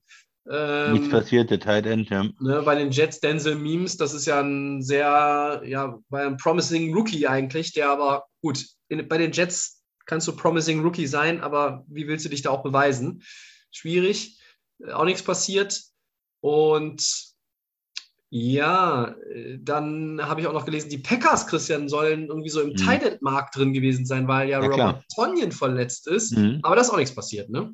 Nee, da, das wäre ja vielleicht für Ingram dann der, der Landing-Spot gewesen von den Giants, ist auf jeden Fall diskutiert worden, aber da ist nichts passiert. Ne? Konnte man sich anscheinend nicht einigen.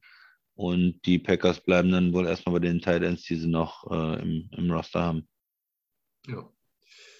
Bei einigen Spielern muss ich schon sagen, mich wundert das extrem, dass sie nicht irgendwo den Club wechseln. Marlon Mack, der nur eine untergeordnete Rolle in, in die spielt und der hat ja auch schon mal äh, richtig gute Phasen gehabt. Das, der ist auch noch relativ, also vergleichsweise jung. Dass da nicht irgendwie ein Team reingeht und sagt, Mensch, der ist doch eigentlich fit, zumindest ist das die offizielle Verlautbarung, dass man da irgendwo sagt, okay, komm, Drittrunden-Pick, Viertrunden-Pick. Es gibt ja genug Teams, die auf Running Back da äh, ein bisschen was ähm, gebrauchen könnten. Aber ja, letzten Endes die Trade Deadline, ja, sie hatte noch ein Highlight. Ähm, dann war aber auch irgendwie Ende im Gelände. Die Rams haben übrigens, äh, lese ich gerade noch, Deshaun Jackson jetzt äh, rausgeschmissen. Ja. Ja.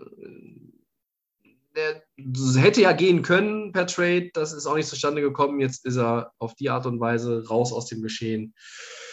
Ja, gut. Also, die großen Namen, abgesehen von Von Miller, bleiben also da, wo sie sind. Und wir bleiben nicht da, wo wir sind. wir gehen weiter in Richtung Woche 9. Wir haben gerade über die Packers gesprochen. Christian, erstmal äh, tolles Spiel gegen Arizona. Ich habe tatsächlich den Großteil davon live gesehen. Ähm, wer momentan nicht arbeitet, kann auch mal nachts bis 4 Uhr Football gucken oder bis 5 oder was auch immer. Ähm, jetzt geht es gegen die Chiefs. Äh, jetzt könnte ich ja provokant fragen, die Packers sind ja eigentlich der turmhohe Favorit, spielen gegen so ein 4-4-Team, das so mit Mühe und Not die Giants geschlagen hat. Was ist denn, ist es ein Topspiel? Ist es wirklich ein Topspiel? Eigentlich ist es ein Topspiel. Was erwartest du von diesem Spiel? Wer gewinnt und warum gewinnt dieses Team? Erstmal möchte ich noch was zu dem Arizona-Spiel sagen. Das, ja, unbedingt. Äh, muss, Sorry. Muss einfach, muss einfach drin sein, weil das. Das war großartig, was die Packers da gemacht war. haben. Ja, von, von beiden Teams ein sehr interessantes Spiel. Und, und die Packers äh, sind halt ohne, ohne ihre drei Top-Wide äh, Receiver angetreten. Äh, wie man ja weiß, noch viele andere Verletzte in der Defense. Und von daher war es ein sehr schweres Spiel gegen Arizona. Die Defense hat sehr gut gespielt.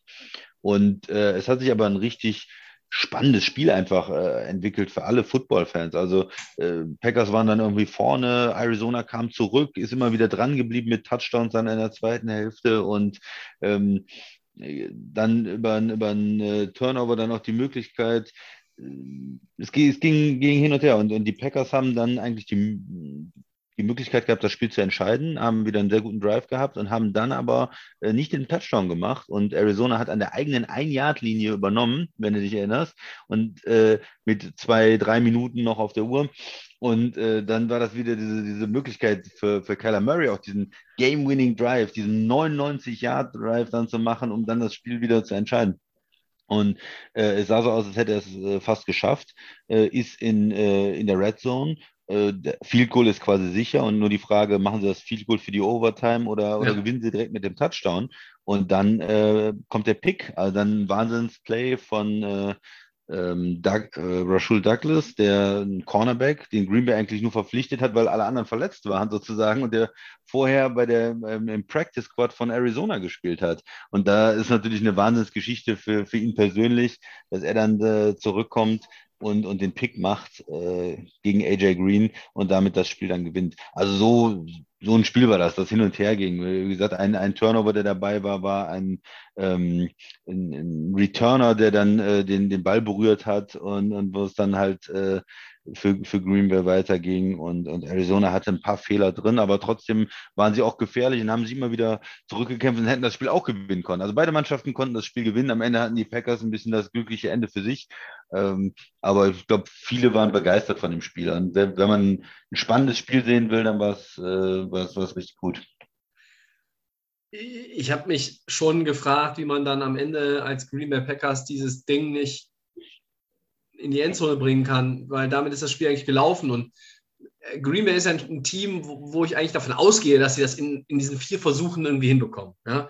Äh, das, ist, das sind ja nicht War es nicht auch ein Touchdown von, von Aaron Jones, der erste Lauf sofort eigentlich? Haben sie dann ja, reviewed und dann ich, doch ja, nicht? Ja, ja, ja. Also für okay. mich war das, war das da tatsächlich der richtige Call, dass es kein Touchdown war, glaube ich, wenn ich mich, äh, äh ist ein bisschen verschwommen war, arg spät. Äh, aber äh, dass sie es dann nicht machen und, und dann fast noch die Quittung dafür bekommen. Also, ja. Huh, als Packers-Fan äh, muss da der Puls Richtung 250 gehen und, und dann muss er eigentlich auch einen Anfall kriegen, weiß ich, einen Wutanfall, einen Kotzanfall, irgendwas. Irgendwas mit Anfall auf jeden Fall. Weil du, weil du dieses Spiel einfach, du musst es vorher wegtun. Das ist eigentlich durch. Ist ja egal, gegen wen du spielst, ob du gegen ein 7-0-Team oder gegen ein 0-7-Team spielst. Du bist an der Yard-Linie, bist vorne, machst einen Touchdown, Two-Possession-Game, fertig. So, und dann machen es nicht. Und dann denke ich so, ja, okay, aber Arizona hat einen weiten Weg, machen das. 99 Yards. Kann ich nicht. So, und dann am Ende kommt dieser, kommt dieser Pass und ich habe schon vorher gedacht, ja, ja, Field Goal Range, ja, mm, ja, und jetzt oh, und Touchdown vielleicht. Ja, und dann kommt der Pick. So. Ähm, hab, ich habe mich köstlich mhm. amüsiert. Dieses Spiel hat einfach Bock gemacht. Äh, es hat gezeigt, dass, dass Arizona ein richtig gutes Footballteam ist. Es hat für mich aber auch gezeigt, dass Arizona vielleicht ein bisschen, mir wurden sie schon wieder, das geht mir seit Jahren auf den Sack. Die Teams, die immer dann noch irgendwie Woche 7, Woche 8, Woche 9, Woche 10 zu 0 sind, die werden so overhyped. Guck mal, Pittsburgh letztes Jahr. Was hat denen das gegeben? Gar nichts. ich glaube, es ist auch, ich glaube, es ist auch am Ende für Arizona gar nicht so schlecht. Äh, klar, Richtig. in dem Moment ist super ärgerlich, aber du weißt ja eigentlich auch, ja, Moment, wir hätten das Spiel auch gewinnen können. Wir hätten das auch schon vorher, wenn es ein bisschen anders laufen, ge gelaufen wäre, gewinnen können. Und wir sind auf einem Level mit, mit den anderen Teams. Wir ähm, spielen da oben mit. Und jetzt ist auf jeden Fall dieses Gerede von äh, keine Niederlage weg und du kannst dich einfach weiter konzentrieren. Und du hast dann vielleicht auch im Team nochmal so ein Okay, äh, so ein Moment, okay, man kann auch mal so ein Spiel verlieren. Aber eine, bis jetzt eine super Saison von Arizona und äh, die haben keine schweren Verletzungen JJ Watt ja. leider jetzt wieder. Ja, mal. gut, JJ Watt, der war ja schon vorher raus. Aber ich meine, jetzt aus dem Spiel, ja, jetzt haben sie nichts, nichts Schweres mhm. mitgenommen. Und ja. ich denke, die, die werden auch weiter dabei sein. Und das hat natürlich jetzt dazu geführt, dass es in der NFC oben auch eng ist. Man weiß jetzt nicht, wer ist eigentlich das Top-Team. Tampa, hm, die haben jetzt wieder verloren. Green Bay, die haben Anfang der Saison verloren, haben viele Verletzte. Arizona, die haben gegen Green Bay verloren. Die Rams, äh, die haben die zwar Tampa geschlagen, aber die haben gegen Arizona verloren. Und dann hast du halt so eine, so eine Gruppe von Top-Teams in der äh, NFC, wo, wo man aber weiß, jeder kann jeden schlagen. Und dann wird es einfach auch extrem spannend Richtung Playoffs. Und Rogers hat das ja zu ähm, Kyler Murray auch gesagt, äh, hat gesagt, ja, wir sehen uns ja in den Playoffs dann wieder oder so. Ne? Viel Glück bis zum, bis zum Playoffs. Also das ist auch bei den Teams ja klar. Also dass die Rams und die, die Cardinals und die Packers in die Playoffs kommen, sieht bis jetzt, Stand heute, sehr, sehr wahrscheinlich aus. Und ähm, werden dann äh, sehr interessante Playoff-Spiele dann.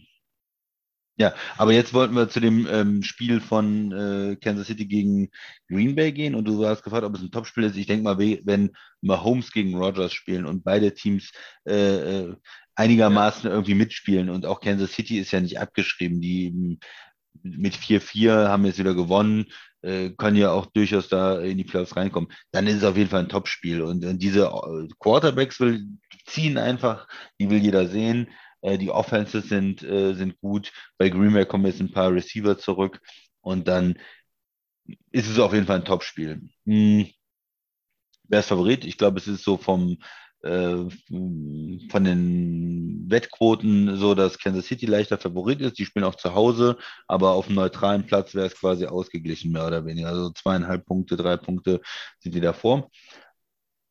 Ja, also ich denke, das trifft es ganz gut. Ähm, vor der Saison wäre Kansas City auf jeden Fall Favorit gewesen. Mittlerweile muss man sagen, Green Bay ist auch stark. Die haben auch bis jetzt nur eine Nase, um enge Spiele zu gewinnen in der Saison. Und ähm, welche Defense kann die andere Offense stoppen? Kansas City ähm, hat das bis jetzt die Saison noch nicht so gezeigt, dass sie gerade gute Defenses stoppen können. Green Bay's Defense war zuletzt ein bisschen besser. Green Bay hat dafür mehr Verletzungssorgen vielleicht als Kansas City. Interessantes Spiel. Tobi, was sind so deine äh, Gedanken? Ähm, ich bin ja manchmal erstaunt, Christian. Ich bin bei den, bei den Rams dann auch immer ein Stück weit vorsichtig, genau wie du bei den Packers.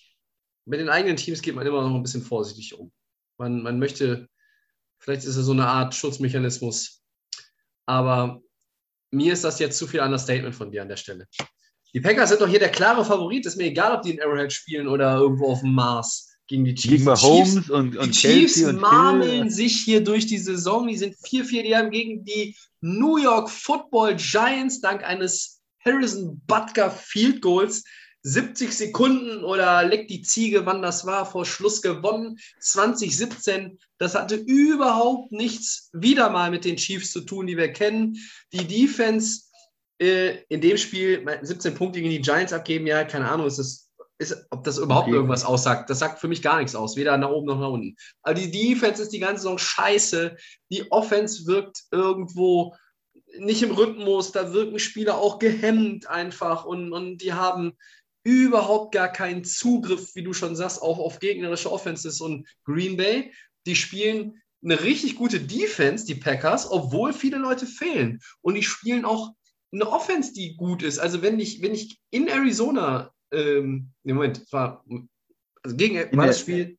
In Arizona, war auch. In Arizona, ja doch, meine ich. Oh, kurze du, Woche in Arizona. Wenn du in Arizona ohne deine drei besten Receiver gewinnst und jetzt dahin fährst und du hast sieben Siege in Folge und du bist das viel heißere Team und du bist diese, diese Tough Battles, das, da bist du erprobt drin und du hast diese DNA einfach, äh, dann bist du ein, ein Team, was in den Super Bowl kommen kann.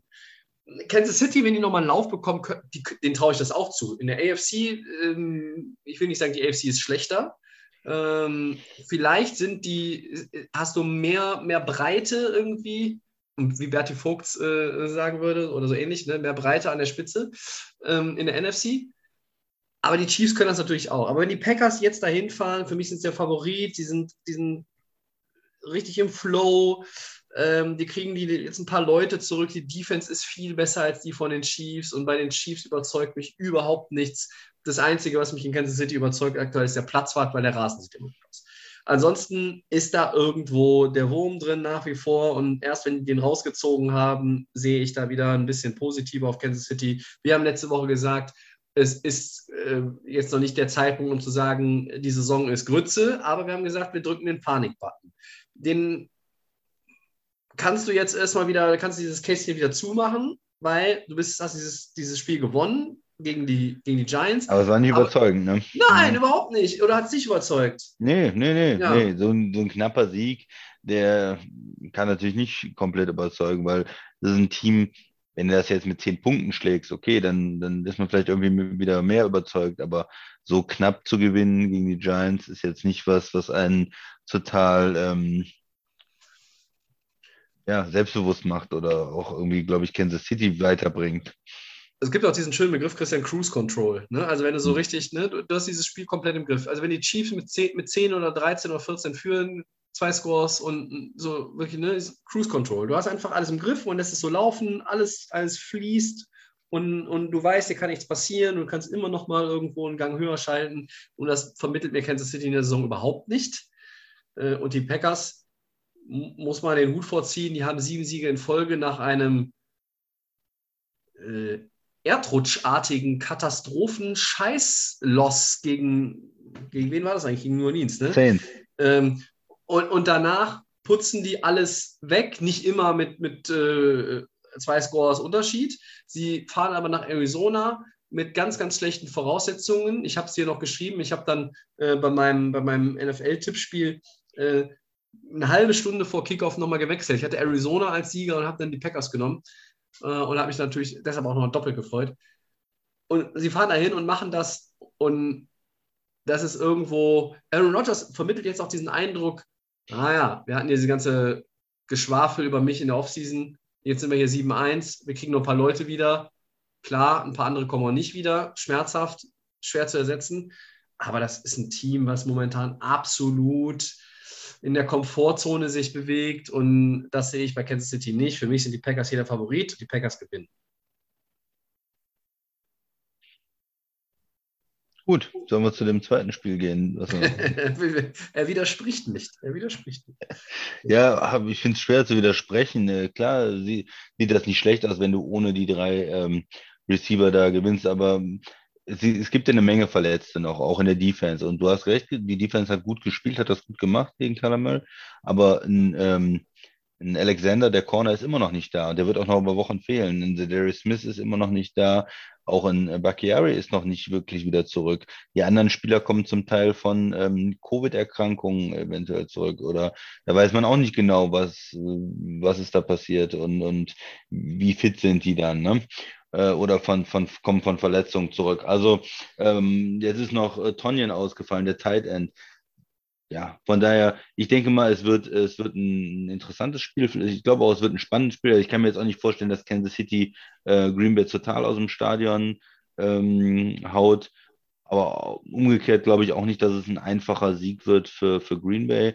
Äh, es ist vielleicht ein Spiel, was am Ende dadurch entschieden wird, welcher Quarterback zuletzt den Ball hat oder über ein Field Goal und ich kann mir aber vorstellen, irgendwann wird Green Bay auch mal solche Spiele verlieren. Sie haben gegen ähm, Cincinnati knapp gewonnen, ganz am Ende. Sie haben gegen Arizona jetzt knapp gewonnen, ganz am Ende. Noch in irgendwie ein Spiel die Saison, äh, was knapp war und was sie dann gewonnen haben. Da wird auch mal so ein Auswärtsspiel gegen Kansas City äh, verloren gehen. Und ich hatte, als ich mir die Spiele angeguckt hatte, gegen Arizona, also in Arizona, in Kansas City, gegen die Rams, gegen äh, Seahawks und bei den Vikings, ähm, wenn man da irgendwie von diesen fünf schweren Spielen, danach ist Bye Week, wenn man da drei von gewinnt, wäre ich total happy. Jetzt hat man erstmal das erste gegen Arizona gewonnen und, und dann gucken wir mal, wie das mit den anderen Spielen ist.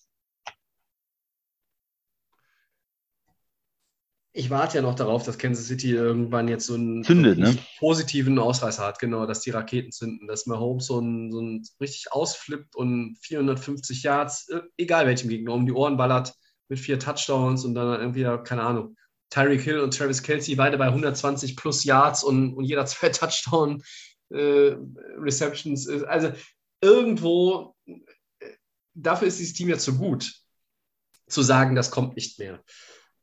Aber ich bin nicht mehr weit davon entfernt zu sagen, das wird irgendwie eine merkwürdige Saison. Also, wenn die Chiefs in die Playoffs rutschen, in guter Form, ja, klar, warum nicht? Dann kannst du jeden schlagen.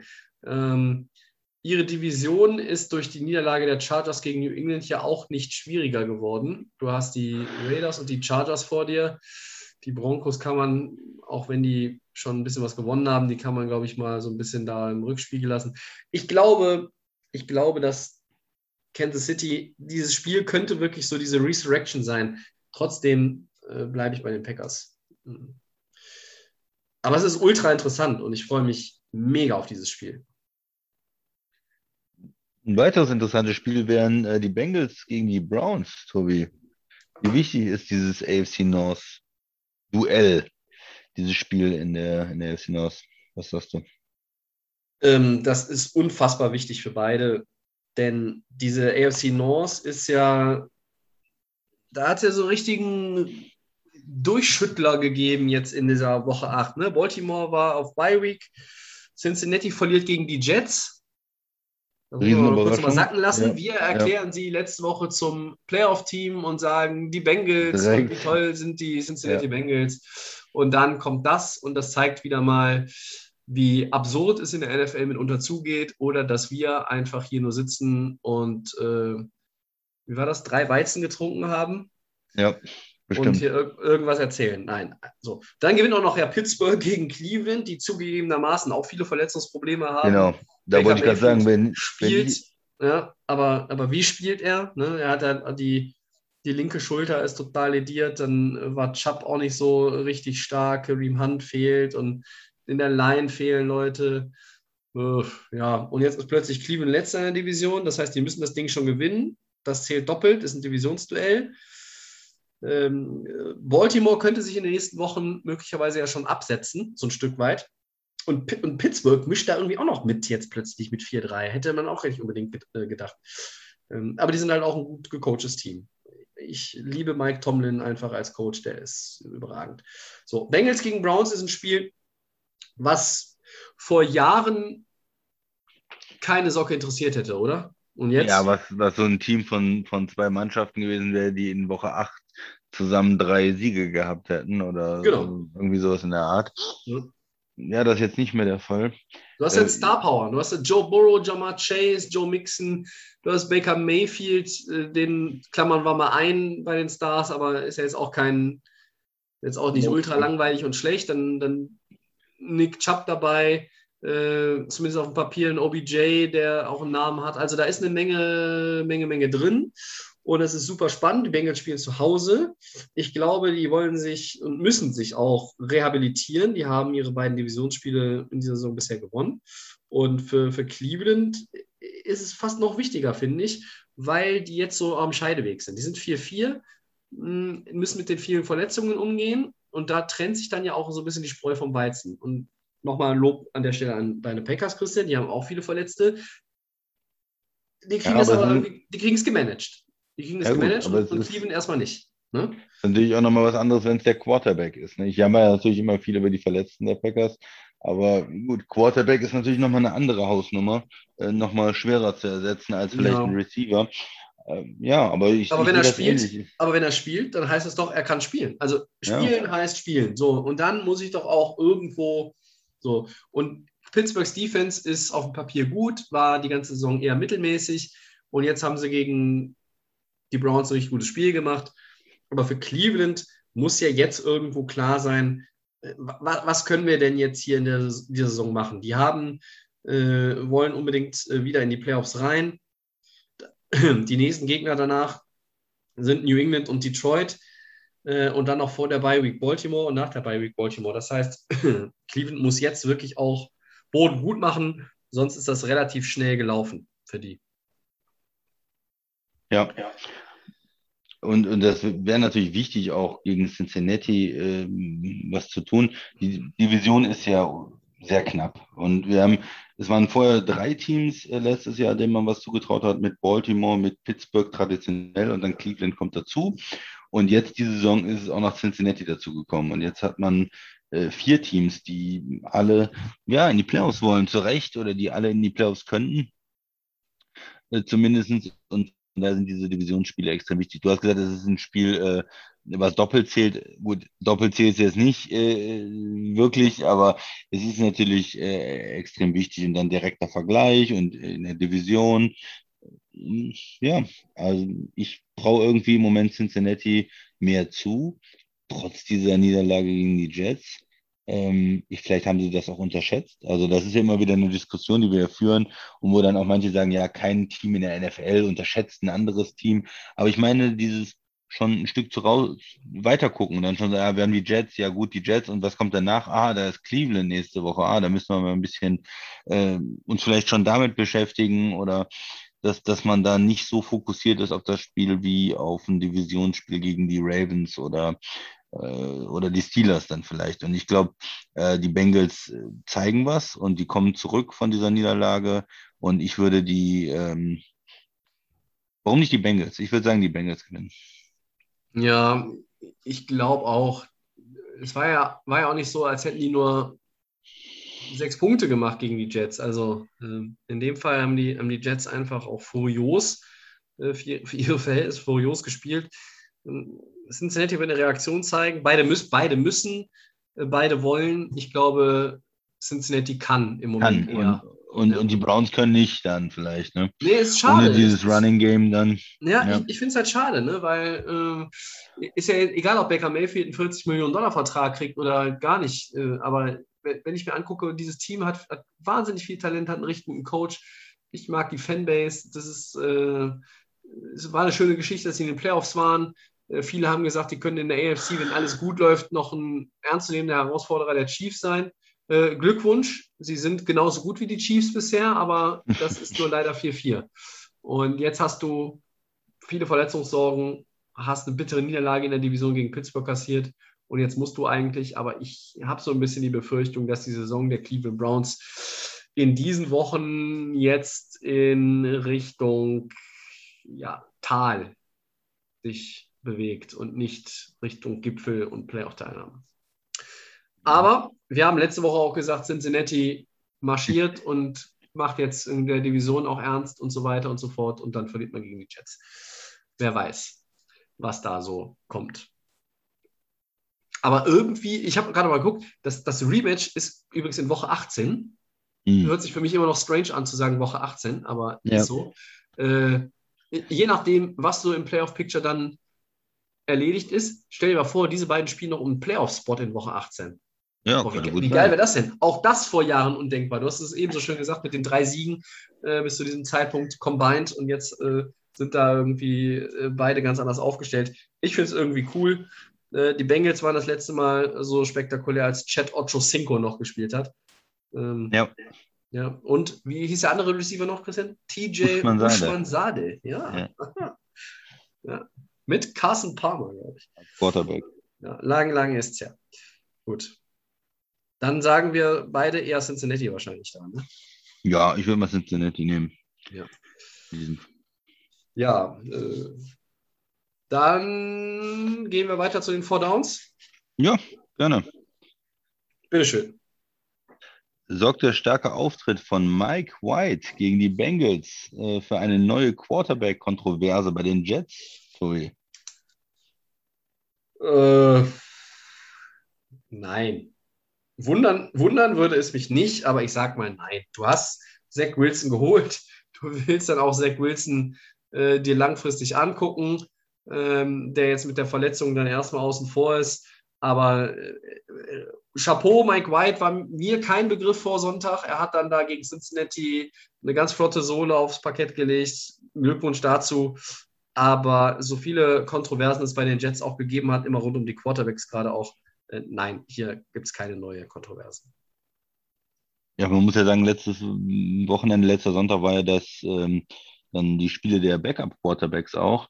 Äh, du hast äh, Trevor Simeon äh, mhm. genannt, der ein starkes Spiel gemacht hat. Auch Mike White mit einem sehr guten Spiel. Und ja, eines der besten Jets Quarterback ähm, Performances ähm, der, der, letzten Jahre. Und da waren die Jets-Fans äh, schon glücklich ich glaube trotzdem nicht, dass er das irgendwie halten kann. Das wäre sehr, sehr unwahrscheinlich, dass er das äh, über mehrere Spiele schafft. Und ähm, ja, dann kann man vielleicht auch über eine Kontroverse reden. Aber von einem Spiel nicht. Ich denke mal, er wird die nächsten Spiele für die Jets jetzt erstmal machen, aber er wird auch wieder ähm, auf den Boden der Tatsachen zurückkommen. Also ich denke auch eher nicht. Ja. Aber es wäre natürlich witzig, wenn sie so, wenn, wenn das so kommen würde, ja, und sie den Second Overall Pick nach irgendwie einem Jahr dann schon wieder abgeben, weil er, äh, weil sie sich einen anderen Quarterback äh, ja. ausgesucht haben. Warum stellen wir beide uns die Frage hier und heute? Na, weil es ja halt die Jets sind. Ne? Da ja. kannst du dir bei nicht sicher sein. Ich habe immer gesagt, Zach Wilson gerne bei jedem anderen Team, aber bei den Jets habe ich ein schlechtes Gefühl. Ja, ja. Um, um seinetwillen, ja. Ja. Nachvollziehbar. Zweites Down. Falcons Wide Receiver Kevin Ridley legt eine Pause ein. Möglicherweise sogar ähm, kommt er gar nicht mehr zurück. Äh, der Grund, er möchte sich auf seine mentale Gesundheit fokussieren. Äh, Christian, wie ist sein öffentliches Statement dazu einzuordnen? wie ist das, ein, wie ist das einzuordnen? Also ich kann nur sagen, ähm, es gibt ja eine Menge, ähm, wird ja unterschätzt auch äh, Krankheiten, die nicht körperlich sind, wo man nicht sagt, man hat einen Beinbruch, sondern mentale Krankheiten.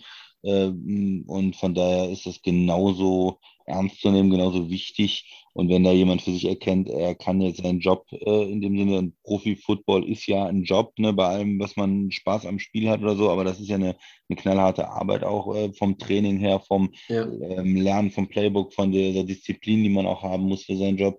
Äh, er kann das nicht machen. Äh, ja, wenn er diese Erkenntnis gefunden hat, okay, dann äh, sollte man kann man nichts anderes zu sagen, als ähm, ich wünsche ihm eine gute Genesung und äh, vielleicht schafft er es ja nach einer Zeit nochmal wiederzukommen. Das wäre natürlich sehr schön, weil er ein guter Spieler ist. Aber wenn das für ja. ihn besser ist, äh, diesem Job nicht mehr nachzugehen, äh, auch, ja, dann ist das so. Ja. Tobi, unheimlich, deine Meinung? unheimlich talentierter Receiver. Ähm, ich, also jetzt ohne Quatsch, das ist ja das zweite Mal dass am Sonntag es hieß, äh, wegen Personal Matters wird er dem, dem Spiel fernbleiben und, und nicht zur Verfügung stehen. Und da habe ich für, für einen ganz kurzen Moment darüber nachgedacht, hm, also das ist, das ist irgendwo ein mentales Problem. Und, und dann kam das wenige Stunden später tatsächlich und da habe ich gedacht, wow, ähm, sind, wie du schon sagst, Sachen, die, die oftmals irgendwo ein bisschen unterschätzt werden, die immer noch unter den Teppich gekehrt werden. Und, und ich kann, kann nur sagen, äh, Hut ab für sein, sein Statement, dass er das auch so äh, offen zugibt, dass da jetzt nicht irgendwo irgendwas anderes drumherum erzählt wird, was vielleicht jetzt nicht so ganz der Wahrheit entspricht, sondern dass man einfach hier klipp und klar sagt, das ist das Problem. Ähm, das ist eine ernstzunehmende Geschichte.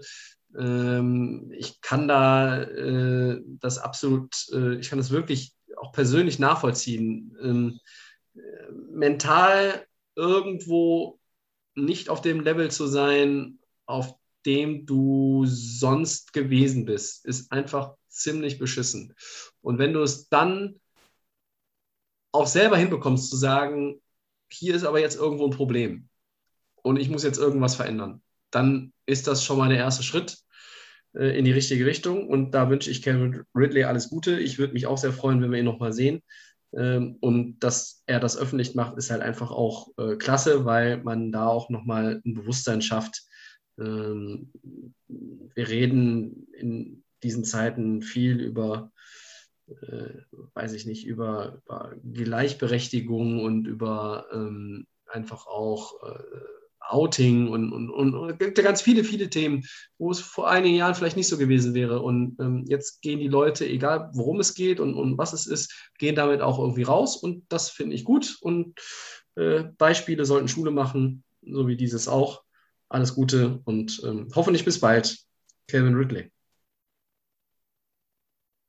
Okay, drittes Down. Das ist ein Gamepick.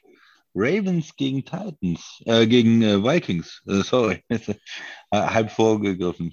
Ja, es ist, es ist ja ähm, nach diesem bisherigen Auftreten der Vikings schwer vorstellbar, dass sie Baltimore ein Bein stellen. Ich hole jetzt so aus, als würde ich auf Minnesota tippen, aber das tue ich nicht. Ähm, Minnesota ist ein Team, die sind irgendwie nie so richtig schlecht, aber sie sind halt auch dann, waren in den letzten Jahren ja auch, seit wir, äh, seit es uns als Delay of Game gibt, auch ein paar Mal in den Playoffs. Aber der ganz große Wurf gelingt halt auch nicht. Hm, aber sie sind dann auch nie so schlecht, dass sie komplett abkacken. Sie schwimmen auch jetzt noch irgendwo mit. Aber ich weiß, es ist Playcalling und Mike Zimmer und hier und da und dann ist hier mal Cook verletzt und dann spielt hier mal Cousins gut und dann wieder schlecht. dann ist die Defense nicht gut und ach nee, also sorry, ich sehe das nicht. Ähm, Baltimore gewinnt das Spiel. Ja, ich bin auch bei äh, Baltimore, was haben wir, glaube ich, noch nicht gesagt, die hatten ja eine Bye-Week, das heißt, die kommen äh, ja. ausgeruht auch rein. Minnesota auch hatte die äh, bittere Niederlage gegen äh, Dallas davor, gegen den Backup-Quarterback. Und ja. äh, von daher, das sind auch mal so für mich Faktoren, wo ich denke, hm, vom Bye Week müsste eigentlich ausgeruht sein. Die hatten zwei Wochen Zeit, sich auf die Vikings vorzubereiten, auf die Offense, auf die Defense. Und Minnesota kommt äh, mit einer un, ja, bitteren Niederlage, äh, die schwierig ist für die Moral. Also ich gehe da auch mit Baltimore. Ja. Viertes und letztes Down, Game Pick, Rams gegen Titans. Ja, da muss ich die Rams nehmen. Die Titans jetzt äh, ohne, ohne Henry erstes Spiel und dann direkt so ein Klopper. Ähm, ja, zu schwer, würde ich sagen, äh, gegen die Rams dann zu gewinnen. Wären sowieso äh, Underdog gewesen und jetzt vielleicht noch mehr. Also da gehe ich mit den Rams. Da schließe ich mich dann auch an. Haben wir irgendwie beide Spiele gleich getippt. Macht ja nichts. Aber ich glaube, ohne Henry, wie du schon sagst, wird das eine recht komplizierte Geschichte für Tennessee. Die Rams könnten auf 8-1 gehen und äh, da kommen auch noch ein paar schwere Spiele für LA. Ähm, das ist jetzt tatsächlich auf dem Papier erstmal ein Stück leichter geworden, das muss man einfach so sagen. Okay, Christian, haben wir noch irgendwas nachzutragen? Ist dir noch irgendwas eingefallen? Hast du sonst noch etwas Football-spezifisches oder Nö, gehen wir in unsere Verabschiedung über. Das wäre okay. Wir können in die Verabschiedung gehen. Dann war das hier Episode 197. Ja. Mir fällt gerade auf, die 200 ist irgendwie so bald, ne? Ist diesen Monat. Verdammt. Ja. Große Episode 200 mit Zuschauern vor Ort, so wie bei Nummer 100 äh, gibt es nicht. Das haben wir schon vor ein paar Wochen gesagt. Ein vielleicht äh, etwas andere Ausgabe zur 200. gibt es aber dann doch. Mehr dazu dann an anderer Stelle. Für heute erst einmal vielen Dank an den Christian. Sehr gerne. Und vielen Dank an euch für das Zuhören und euer Interesse. Teilt den Podcast gerne da auch nochmal, wo ihr es noch nicht gemacht habt. Erzählt nochmal allen davon. Äh, wir freuen uns über jeden, der neu dazukommt mm, und den Podcast dann entsprechend sucht bei SoundCloud, Apple Podcasts, Spotify oder den Kollegen von The Fan FM. At Delay of Game NFL, da könnt ihr uns schreiben, Fragen schicken, Kritik äußern oder wer weiß was an uns richten. Das ist dann bei Facebook und bei Twitter eure Anlaufstelle. Bei Instagram findet ihr uns unter Delay of Game unterstrich Podcast. Nächste Woche gibt es Episode 198. Bis dahin wünsche ich euch eine gute Zeit. Wir sind raus. Ciao.